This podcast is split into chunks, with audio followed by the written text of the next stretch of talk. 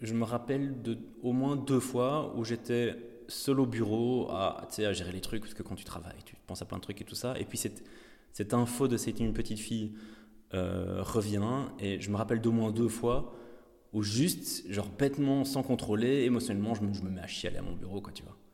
Parce que, à cause, bêtement, à cause de cette info, je suis certain que si j'avais pas su cette histoire de sexe, ça aurait pas eu cette réaction-là. C'était une petite fille, c'était, c'était, euh, euh, on aurait pu, euh, je sais pas, je, je vais dire des trucs méga genrés maintenant, mais tout ce qu'on imagine par rapport à un papa et sa petite fille, quoi, tu vois.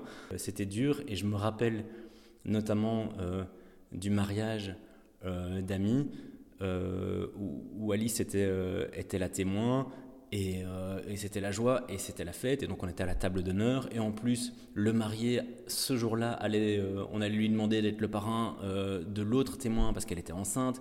Et que de joie et que de bébé. Et à un moment, Alice a vu que ça allait pas et je me suis cassé parce que vraiment j'avais trop de mal. Je m'appelle Renaud, j'ai 37 ans. j'ai deux enfants, Rose qui a 3 ans et Gaston qui a 5 mois. Et avant ça, ben, on a fait deux fausses couches. Je me rappelle que quand j'étais ado, les gamins m'aimaient bien, ils m'avaient à la bonne.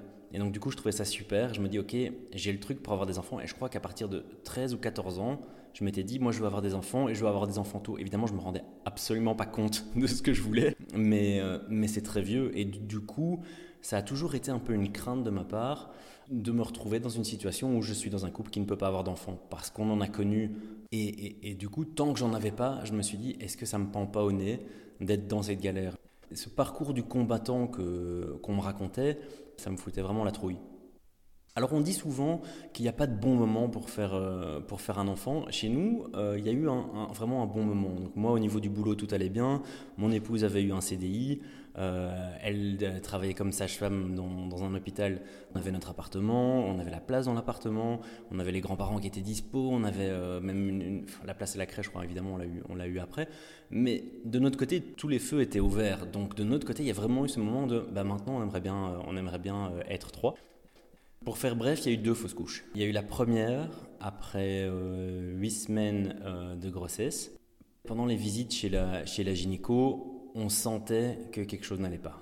C'était pas les bonnes tailles, on mesurait pas les choses à leur place et tout ça, mais à chaque fois c'était nuancé. Oui, mais peut-être que la conception a eu lieu un peu plus tôt, un peu plus tard. On n'est peut-être pas vraiment à deux semaines, on ne sait pas, on attend. Et donc, rendez-vous après rendez-vous, on sentait euh, que ça pue un peu.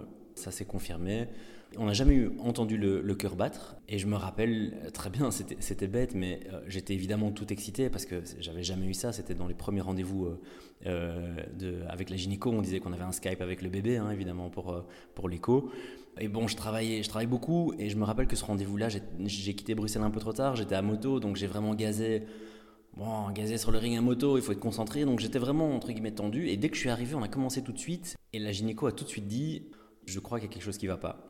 Et ça m'a fait une, une, chute d'adrénaline ou je sais pas quoi, et j'ai, genre j'ai fait un malaise quoi. Donc, euh, enfin, j'étais, j'étais tellement tendu d'arriver à ce rendez-vous parce que j'étais en retard, et déjà intrinsèquement je déteste être en retard tout le temps, donc je fais vraiment attention d'être ponctuel. Donc arriver en plus en retard, bah, ça donne un, mauvais message à mon épouse, genre je m'en fous, alors que c'était pas du tout le cas.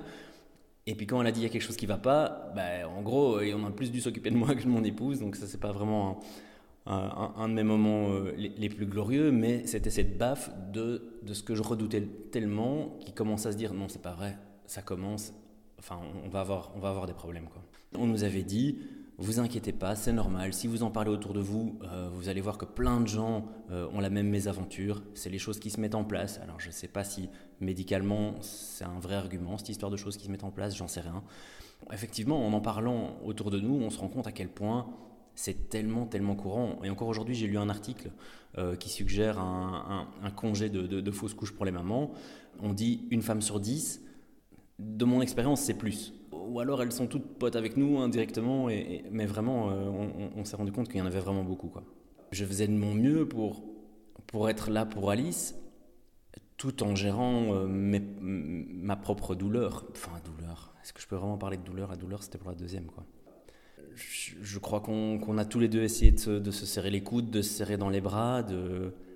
Il faut aussi dire que moi, à cette époque-là, j'avais encore jamais vécu de deuil dans ma vie. Donc, au moment de la première fausse couche, euh, j'avais juste connu le décès de mon grand-père paternel, avec qui j'étais pas outre mesure très très proche, qui est un vieux monsieur. On sentait la fin arriver. Ça n'a pas été vraiment une surprise. C'était vraiment dans l'ordre des choses. Et j'ai jamais eu à gérer le décès d'un pote proche. J'ai jamais eu à, rien de tout ça. Quoi. Donc en gros, le deuil, je connaissais pas du tout. Et j'ai même encore envie de dire aujourd'hui, toujours pas. Donc quelque part, c'était euh, des difficultés qui étaient, qui étaient nouvelles. Et encore, j'ai pas du tout envie de mettre sur un pied d'égalité euh, une grossesse qui s'arrête à 8 semaines sur, sur, une, sur une première grossesse euh, et, un deuil difficile, hein, entendons-nous. Je, me rends bien compte que, entre guillemets, on s'en est sorti le, les deux derniers. C'était un coup dur, mais on se disait, ok, au moins Alice est tombée enceinte très facilement. Et donc ça, c'est déjà un premier truc. C'était vraiment en claquant des doigts, on n'essayait même pas et boum. Donc ça, c'était déjà la partie rassurante. On se dit, ok, une fausse couche, ça peut arriver. Euh, comme Alice est sage-femme, elle m'avait bien recontextualisé aussi, donc, euh, donc en soi, ça, c'était pas un grand drame. On avait prévu un voyage euh, à Cuba, c'était juste, juste à, la fin de l'embargo, et on s'est dit, bah, allons vite visiter ce pays qui a l'air magnifique, avant qu'il soit plein de gens comme nous. À l'époque, il y avait cette maladie Zika, qui se repassait, si je me rappelle bien, par moustique et qui faisait un risque de bébé avec, avec des grosses têtes. Et avec cette, grossesse, évidemment, bon, on n'a pas pris le risque et euh, on a annulé Cuba. Je crois qu'on n'a a, on a rien retouché, donc on se l'est vraiment pris dans les dents, mais c'était pour la bonne cause. On allait devenir parents, donc c'était cool. Euh, et on avait booké euh, Tenerife parce que Tenerife, forcément, il y avait beaucoup moins de risques. Et, après, donc, on s'est retrouvé à Tenerife. Il faisait dégueu et on savait déjà qu'il y avait, qu'il y avait la fausse couche qui avait été évacuée naturellement. Et donc, on a vraiment passé entre guillemets les, pires vacances de nos vies parce que euh, on on, n'avait aucune envie d'être à Tenerife à la base, on y allait euh, parce qu'on attendait un bébé et il n'y avait même pas de bébé. Et en plus, il faisait des gueules. Après la première fausse couche, on n'a pas attendu. Je crois qu'on a, dès qu'on pouvait, on a, réessayé. Et, euh, et, là, de nouveau, on a eu la chance de euh, qu'Alice tombe enceinte tout de suite. Et même cinéma. C'était rebelote. C'était des rendez-vous où, les. Je me rappelle plus comment ça s'appelle, mais c'est la, petite poche, ou vraiment le, premier truc qu'on voit à l'écho, qui n'avait pas la bonne taille, ou, ce qui est à l'intérieur. Et là, on a eu un petit cœur, on a entendu le petit cœur euh, battre, euh, mais on avait évidemment la, petite vidéo de l'écho et tout ça. Et puis ça s'est de nouveau arrêté. La, nouvelle est tombée, euh, c'était juste avant Noël. Et c'était ça qui était dur parce que c'était la deuxième fois, donc forcément on se prend un peu double claque. Et comme mon épouse est sage-femme, euh, la gynéco était, euh, était une, collègue slash pote à elle. Et elle a dit, ouais, c'est quand même bizarre, deux fois comme ça d'affilée, euh, moi je chipote pas, j'ai envie, de savoir, envie de savoir ce qui se passe. Le but était donc d'expulser le fœtus à l'hôpital pour pouvoir le récupérer et pour pouvoir faire des tests génétiques dessus et, et, savoir de, de, quoi il en retourne. Et en même temps, de faire des tests génétiques, autant chez, chez Alice que chez moi. Juste après Noël, entre Noël et Nouvel An, on s'est retrouvé donc à l'hôpital de Nivelles. En période de fête, c'est pas marrant d'être là pour ça. Et, à se dire, bon, ben, de nouveau raté, quoi. Les tests sont revenus, euh, rien d'anormal pour moi, et on a trouvé une petite euh, mutation génétique chez mon épouse qui est liée au, sang, euh, je pense. Un truc qui était pas grave, mais qui avait peut-être quand même certaines conséquences sur la santé. Enfin, c'était pas, pas, c'était pas quelque chose de catastrophique. Et surtout, c'était pas forcément lié euh, aux fausses couches. Donc, euh, donc ça, on ne savait pas. Les tests sur l'embryon euh, sont revenus et en fait, c'était une trisomie 16. Donc une trisomie 16, d'après ce que j'ai lu, c'est la trisomie la plus courante et qui n'est pas du tout viable. Donc la grossesse s'arrête et c'est ce qui est donc évidemment arrivé. Et généralement, bah, les trisomies 16 ne sont pas diagnostiquées parce que la grossesse ne va pas à terme, on ne cherche pas vraiment euh, ce qui se passe et donc elle passe inaperçue et euh, c'est une des causes les plus courantes de, de, fausses couches. Évidemment, on avait cette information de petites mutations génétiques et pendant le coup de fil de la gynéco, euh, j'entendais à travers le téléphone, c'était pas sur le haut-parleur, mais tu sais, parfois t'entends quoi. Et donc je, je me mets Enfin, là, j'étais en, mission. Quoi. Je me mets à l'ordinateur du salon pendant que j'entends la conversation euh, de Alice avec la gynéco. Et donc, je, google tout de suite le lien entre cette mutation génétique et la trisomie 16. Est-ce que c'est lié? Est-ce que c'est pas lié? Et donc, j'étais tout de suite, OK, maintenant qu'on sait factuellement, médicalement, qu'est-ce qui se passe? Est-ce que ça va bien se passer? Est-ce que c'est un problème? Et donc, j'étais vraiment en mission. quoi. Et puis, j'entends cette phrase. J'entends cette phrase qui, la gynéco dit à mon épouse, et c'était une petite fille. Et Et cette phrase, putain, j'aurais vraiment voulu qu'elle ne la dise pas. Parce que c'était pas une petite fille, tu vois, c'était juste des cellules qui s'étaient multipliées, on était à 10 semaines. Et, et, et, c'était une trisomie 16, donc ce serait jamais, ce serait jamais devenu un être humain, et donc ce ne serait jamais devenu une petite fille. Donc non, ce n'était pas une petite fille. Mais je me suis pris une de ces claques en entendant cette phrase-là, parce que c'était devenu réel, quoi. Et encore aujourd'hui, j'adore, cette gynéco, et, euh, et c'est une pote, et elle vient boire un verre à la maison quand elle veut mais j'ai pas compris pourquoi elle a dit ça. Parce que c'est devenu, devenu tellement réel. Et en fait, le deuil a commencé à ce moment-là. Parce que c'était pas une deuxième fausse couche pour laquelle on devait trouver les causes et, et, on allait réessayer et ça allait aller, machin, tout ça. C'était c'était une, une petite fille. Et, et je n'arrive toujours pas à prendre position sur est-ce que je considère que non, c'était pas une petite fille, c'était juste des cellules qui s'étaient multipliées et merci, bonsoir. Mais maintenant, depuis, spoiler, on a eu deux enfants. La première, c'était une petite fille. Et on nous dit, enfin, un pote m'a dit, écoute, c'est juste qu'elle avait c'est une âme qui n'avait pas encore trouvé le bon corps, mais entre guillemets, c'était déjà elle. C'est elle qui vous avait choisi et elle vous a trouvé et tout ça. Et alors, moi, je suis très cartésien et je suis très, ok, non, fécondation, multiplication, machin, bazar, enfin, comme, comme en cours de bio.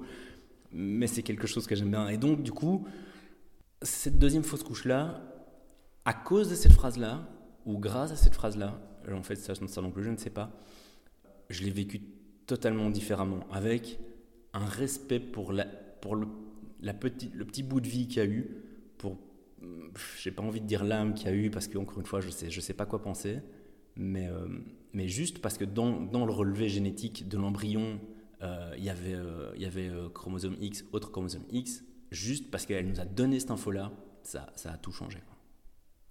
Et là, c'était vraiment un deuil.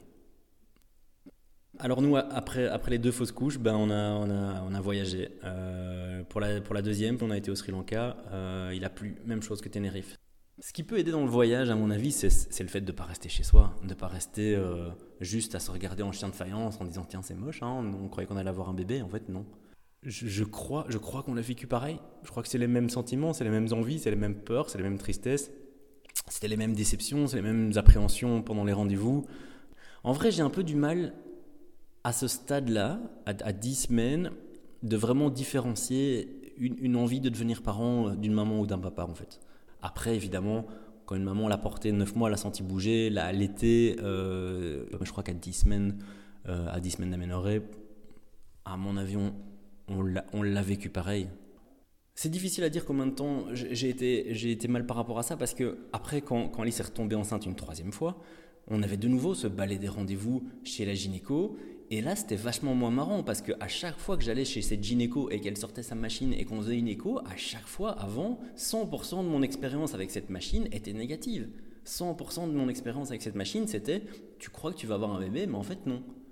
Et donc, j'allais vraiment pas le cœur léger à, ces rendez-vous euh, chez la gynéco. Et on faisait vraiment.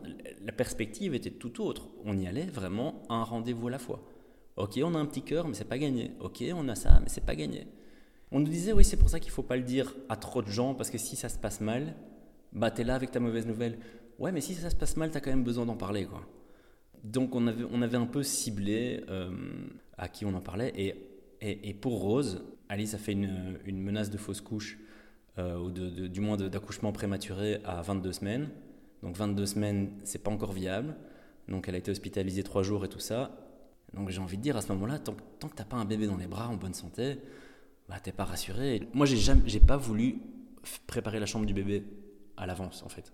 Je voulais pas, parce que ça m'avait l'air insurmontable comme épreuve dans une vie de quelqu'un, de devoir défaire une chambre d'enfant parce que l'enfant n'est pas venu. Ça m'a l'air d'être le truc qui est genre impossible à faire. Après, quand tu as des enfants, ben forcément pour accueillir l'enfant, il te faut des petits bodys quand même et des petits pyjamas à l'avance. Et si tu as besoin euh, de les stocker quelque part, peut-être que l'armoire que tu as achetée, euh, il faut peut-être la monter. Ouais, mais alors si tu montes l'armoire, peut-être qu'il faut que le mur soit peint et boum, soudainement ta chambre est prête.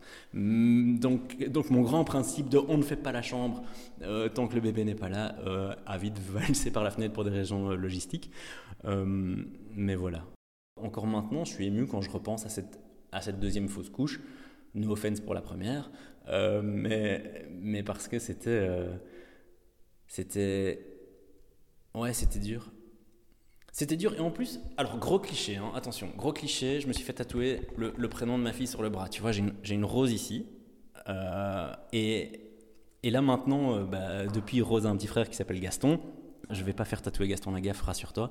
Mais j'ai envie, dans le tatouage, donc de mettre surtout vu, le tempérament de ma fille, tu vois, je crois que j'ai envie de mettre un peu les épines euh, de, la, de la rose, d'ajouter les épines de la rose, donc de mettre la, tige euh, qui viendrait peut-être se mettre autour du, concept de, de, mon fils. Encore une fois, mes excuses d'être le gros cliché du parent qui se fait tatouer le prénom de ses enfants sur, sur le bras, mais que veux-tu, on, on, on, se refait pas. Je me demande si j'ai pas envie de mettre un ou deux boutons de rose sur cette même tige par rapport à cette histoire-là. Parce que cette phrase que je regrette a eu le mérite quand même de me, de, de me forcer à respecter la minuscule vie qu'il y a eu à ce moment-là.